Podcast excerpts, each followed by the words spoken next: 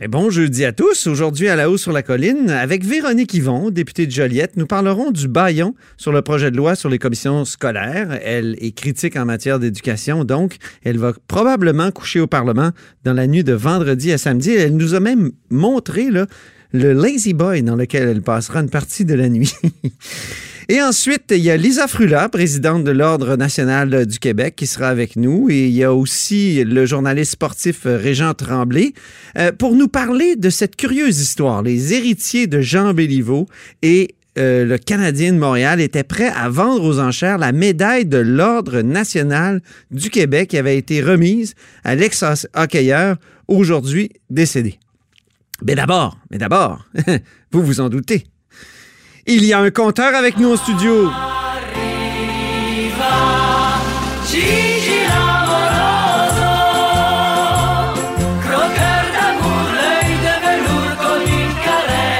Bonjour Jean-François Gibault. Bonjour Antoine. Directeur de la recherche à QMI, mais surtout notre compteur. Comment ça va? Ben, ça va bien, toi? Oui. Croqueur de, gros ballons encore aujourd'hui? Ben, croqueur de gros ballons. toi, t'as été croqué ce matin? oui, ça a été mon tour. Et la troisième journée consécutive que la ben ballon ne passe pas dans le gorgoton du premier ministre. C'est vraiment François Legault qui, qui, a, qui a fait référence euh, à ma chronique de ce matin qui s'intitulait euh, Les grosses ballons de, François Legault. parce que, ben oui, parce que, évidemment, mais M. Legault euh, je trouve politiquement, est, est, en train un peu de creuser son trou. C'est-à-dire ben qu'il contribue à grossir un symbole qui va rester.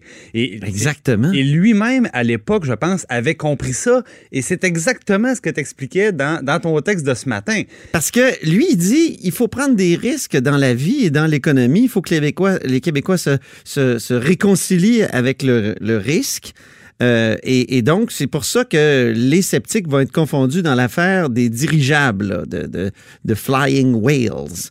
Sauf que, moi, je connais un premier ministre qui avait proposé une innovation très grande.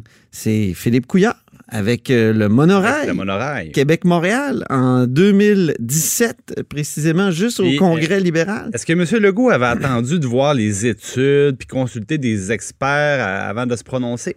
Ben non, il s'était vraiment fâché. Hein?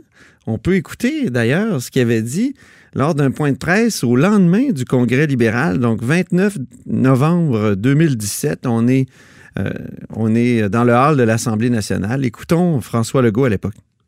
Est-ce que M. Couillard est en train de nous dire que là, il veut nationaliser les trains puis les remplacer par des monorails? Écoutez, là, c'est vraiment une grosse ballonne qui vient de sortir, là, puis tout le monde se demande comment il peut improviser comme ça après autant d'années? Alors, euh, c'est ça. C'était vraiment un point de presse sur les grosses ballons. Il disait que le monorail était une grosse ballonne. Ben, exactement. Et là, là où je m'explique mal la réaction de M. Legault, c'est qu'il peut ne pas aimer être critiqué, mais dans le cas d'un projet de dirigeable, on s'entend, qui est au stade du développement. Il n'y a pas de prototype. Évidemment, on, est loin du premier vol encore. Donc, très loin de la coupe aux lèvres. Et M. Legault doit savoir que dans les dernières années, il y a eu un paquet d'échecs retentissants partout euh, en Europe, aux États-Unis. Aux États-Unis, euh, ça fait pas longtemps, là, ça s'est terminé par un écrasement spectaculaire.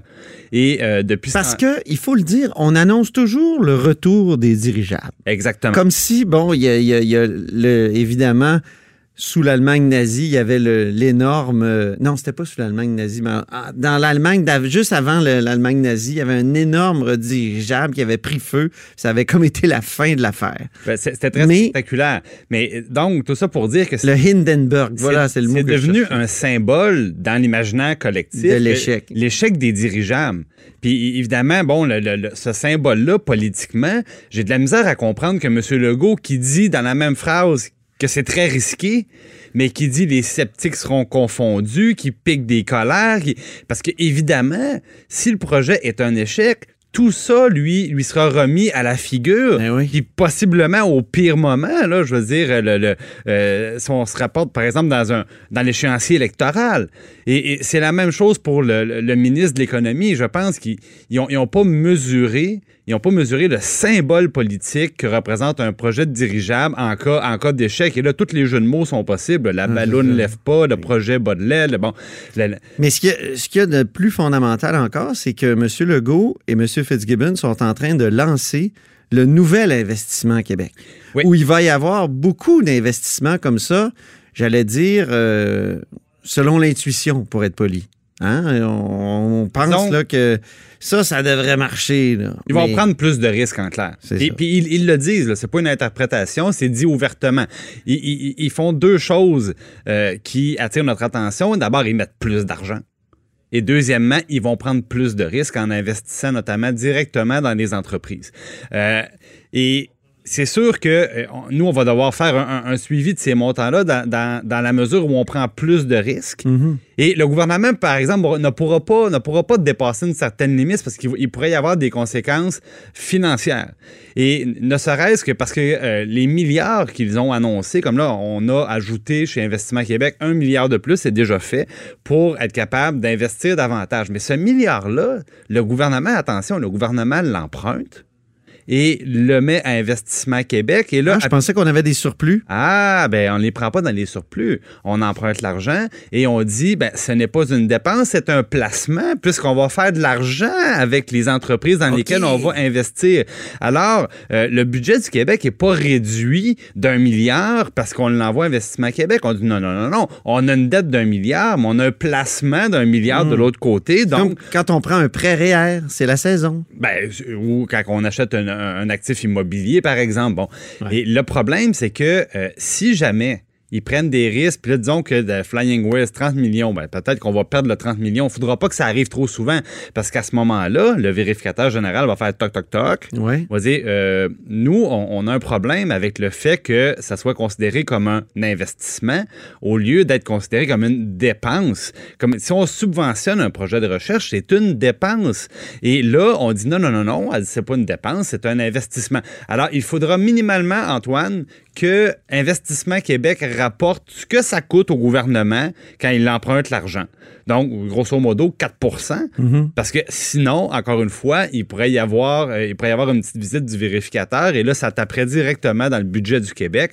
Donc, des risques, oui, mais il y a une limite. Pas trop de ballons qui éclatent. Ben, comme le premier ministre disait, faut jouer la moyenne. Ben oui, mais faut pas, faut pas frapper à côté de la balle trop souvent non plus. Merci Jean-François Gibault, notre compteur et accessoirement directeur de la recherche à QMI.